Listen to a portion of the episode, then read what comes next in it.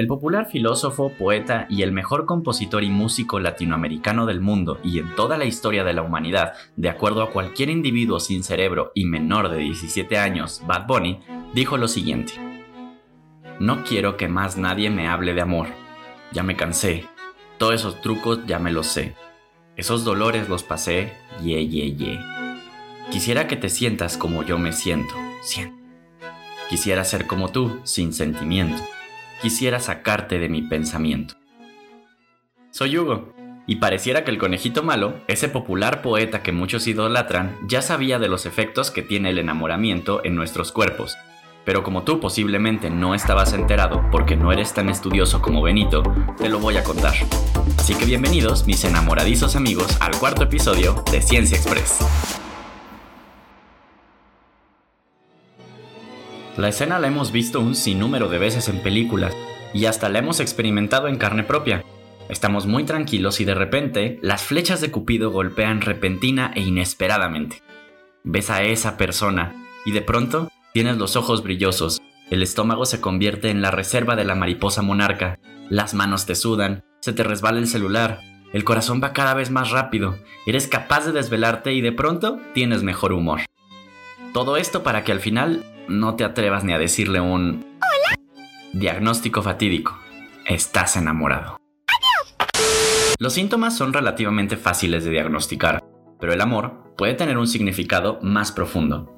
Desde la filosofía, Platón describió al amor como una inspiración para aumentar la belleza del universo, lo que significa eso. Por otro lado, Schopenhauer lo describía como una trampa, un truco de la naturaleza para perpetuar las especies. Para él, el amor traía un tormento sin fin, disturbios en nuestras vidas estables, incluso nos podía poner locos. La recomendación de Schopenhauer, no te enamores, sin importar qué tan tentado estés. Este señor definitivamente era el alma de la fiesta y un Forever Alone titulado con honores. En 1993, Hathaway le preguntó al mundo, Científicos en campo, desde la antropología hasta la neurociencia, se han estado preguntando lo mismo, mucho menos elocuente, claro. Resulta que la ciencia detrás del amor es más sencilla y compleja de lo que pensamos al mismo tiempo. El amor puede ser explicado desde el punto de vista de la química, así que si hay una fórmula para el amor, ¿cuál es? ¿Qué significa? Pensemos en la última vez que se cruzó en tu camino una persona que encuentras atractiva y por azares del destino hablaste con ella. Posiblemente tartamudeaste, las palmas de tus manos sudaron. Quizás dijiste algo increíblemente asnal. Te tropezaste mientras intentabas alejarte. ¿O eso solamente me pasa a mí? Las probabilidades de que tu corazón quisiera salir de tu pecho son bastante altas. Esta es la razón por la que por milenios la gente ha pensado que el amor y otras emociones salían del corazón. Lo que sabemos el día de hoy es que en realidad el amor aparece por primera vez en el cerebro que de hecho después hace que el resto del cuerpo se vaya como gorda en tobogán. Evolutivamente hablando, Schopenhauer tenía razón.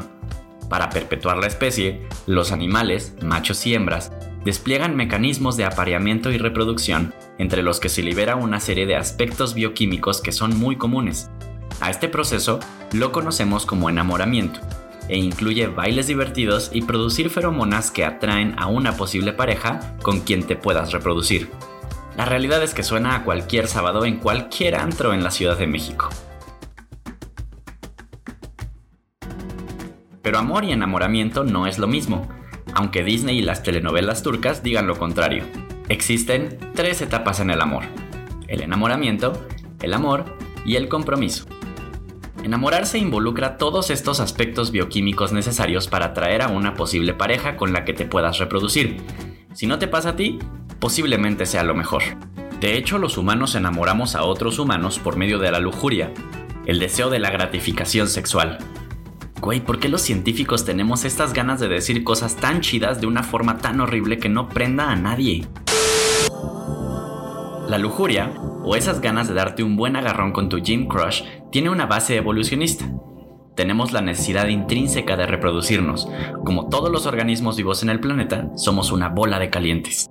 Gracias a la reproducción, los organismos pueden combinar sus materiales genéticos y así contribuir a la perpetuación de nuestra especie. Insisto, qué forma tan horrible de decirlo. Para lograr esto, el cerebro pone a trabajar a su muchacho el hipotálamo, que estimula la producción de hormonas sexuales, la testosterona y estrógeno en los testículos y ovarios. Muchas veces tendemos a pensar que la testosterona es una hormona masculina y los estrógenos una femenina. Sin embargo, ambos, machos y hembras, tienen una combinación de ambos. La testosterona aumenta la libido en casi todos, o sea, estas ganas de manosearte a quien te gusta. Mientras que los efectos de los estrógenos son menos pronunciados, aunque muchas personas reportan estar más sexualmente motivadas cuando ovulan, cuando los niveles de estrógeno son más altos. La atracción es un fenómeno muy relacionado. Mientras la lujuria puede ocurrir por alguien con quien nos sentimos atraídos, ambos procesos pueden ocurrir de forma independiente. La atracción involucra mucho más un estado cerebral de recompensas, cosas que se sienten bien, lo cual explica por qué las primeras semanas después de estar en una relación son tan estimulantes. Aquí entra escena un jugador muy bien publicitado en la ruta estimulante, la dopamina, producida en el cerebro y que se libera en el cuerpo cuando hacemos cosas que se sienten chido, como pasar tiempo con la persona que te gusta o el sexo, por ejemplo. Durante un proceso de atracción, altos niveles de dopamina se liberan en el cerebro, así como otra hormona relacionada, la norepinefrina.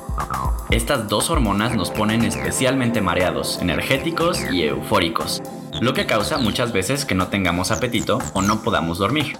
Fun fact, la norepinefrina puede sonar familiar porque tiene otro nombre. No, no es José.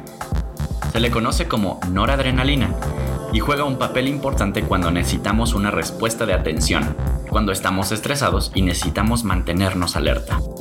El proceso de atracción parece también ocasionar una disminución en la serotonina, una hormona involucrada en el apetito y que podría estar ligada en combinación con la norepinefrina y la dopamina en los sentimientos de las primeras etapas del amor. La última fase, el compromiso, es el factor predominante en las relaciones de largo plazo. Mientras que el enamoramiento y la atracción son básicamente para enredos románticos, el compromiso está presente en relaciones con amigos, el vínculo con nuestras familias y la gente cercana a nosotros. Aquí se involucran dos hormonas principalmente, la oxitocina y la vasopresina.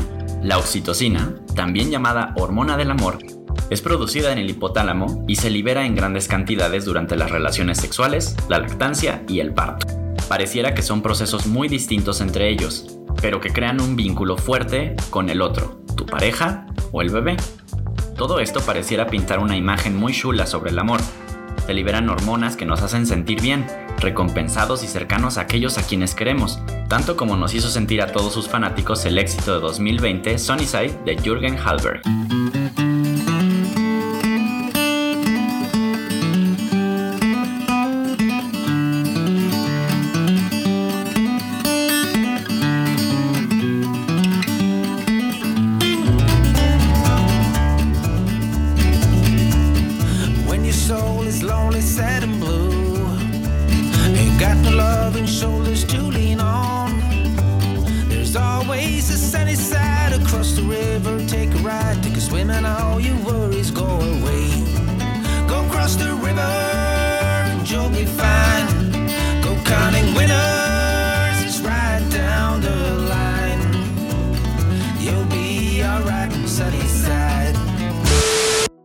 Pero este no es el final de la historia. A veces el amor viene acompañado de celos, comportamientos erráticos e irracionalidad, así como emociones no tan positivas. Nuestro delicioso cóctel de hormonas es el responsable de estos efectos. La dopamina, por ejemplo, es la hormona responsable de todo el proceso de satisfacción en el cerebro, para bien y para mal. Sentimos altas en dopamina en nuestras virtudes y en nuestros vicios. De hecho, el efecto de la dopamina está muy bien estudiado cuando se trata de adicciones, haciendo resonancias para estudiar las áreas del cerebro que se iluminan al sentir enamoramiento, se iluminan también en adictos a las drogas como la cocaína y cuando se consumen muchos azúcares. Se sabe que la cocaína causa liberaciones más prolongadas de dopamina, lo que ocasiona este efecto de sentirse high. De alguna forma, el enamoramiento es una adicción a otros seres humanos, y los adictos en abstinencia no son muy diferentes a aquellas personas clavadas como tu exnovio el tóxico. En serio, te urge bloquearlo y borrar su número, güey. Pasa lo mismo con la oxitocina. Demasiado de lo bueno también puede ser malo. Estudios recientes en drogas como el MDMA o éxtasis muestran que la oxitocina es la hormona detrás de esa sensación, que, al ser llevada al extremo, causan que el usuario tenga una disociación de sus alrededores, actuando salvajemente. La oxitocina trabaja en la etapa de compromiso, ayudándonos a reforzar esos vínculos cariñosos con los que queremos al ayudarnos a recordar por qué los queremos. A menos que seas un ermitaño, en cuyo caso posiblemente sientas cariño por tus gatos, pero uno ya nunca sabe. Aunque muchos la asocian con cosas positivas como la monogamia, estas no siempre lo son. Se ha sugerido que la oxitocina juega un rol importante en el etnocentrismo, sentirnos bien alrededor de personas que se parecen a nuestro grupo cultural, y al contrario, sentir un desagrado por aquellas personas que nos parecen raras. Finalmente, ¿qué sería del amor sin la vergüenza? Se ha estudiado que el enamoramiento apaga regiones en nuestro cerebro encargados del pensamiento crítico, la conciencia de uno mismo y el comportamiento racional, como la mayoría de mis alumnos. Esto sucede en la corteza prefrontal. En pocas palabras, el amor nos hace estúpidos. Aunque mi mamá se enoje que diga groserías en este podcast. Perdón mamá, pero es que es cierto, el amor nos hace estúpidos. ¿Alguna vez has hecho algo por amor que después pienses, güey, ¿por qué hice esto? Quizás no, pero me gustaría preguntárselo a cierta pareja. Shakira Piqué. Así que en corto, sí, sí hay una fórmula del amor. Y aunque todavía son estudios en progreso con múltiples preguntas que responder, sabemos que las hormonas tienen buena parte de la culpa cuando nos enamoramos. El amor puede ser lo mejor o lo peor que te puede pasar. Puede ser lo que te motive a mandar un mensajito de buenos días todas las mañanas. O que te haga no querer despertarte nunca más. Inventarte apodos muy bonitos para decírselos a esa persona. O morirte de la vergüenza cuando te lo repiten tus amigos para molestarte. ¿Verdad, cuchurrumín?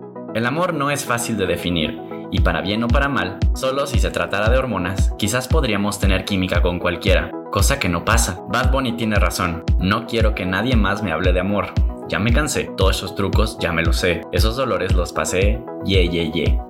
Pobrecito, se quedó sin oxitocina. Feliz día de San Valentín. Gracias por escuchar Ciencia Express. Significa mucho que hayas llegado hasta aquí. Y si has aprendido algo y esto te ha funcionado, pues eso es lo más importante.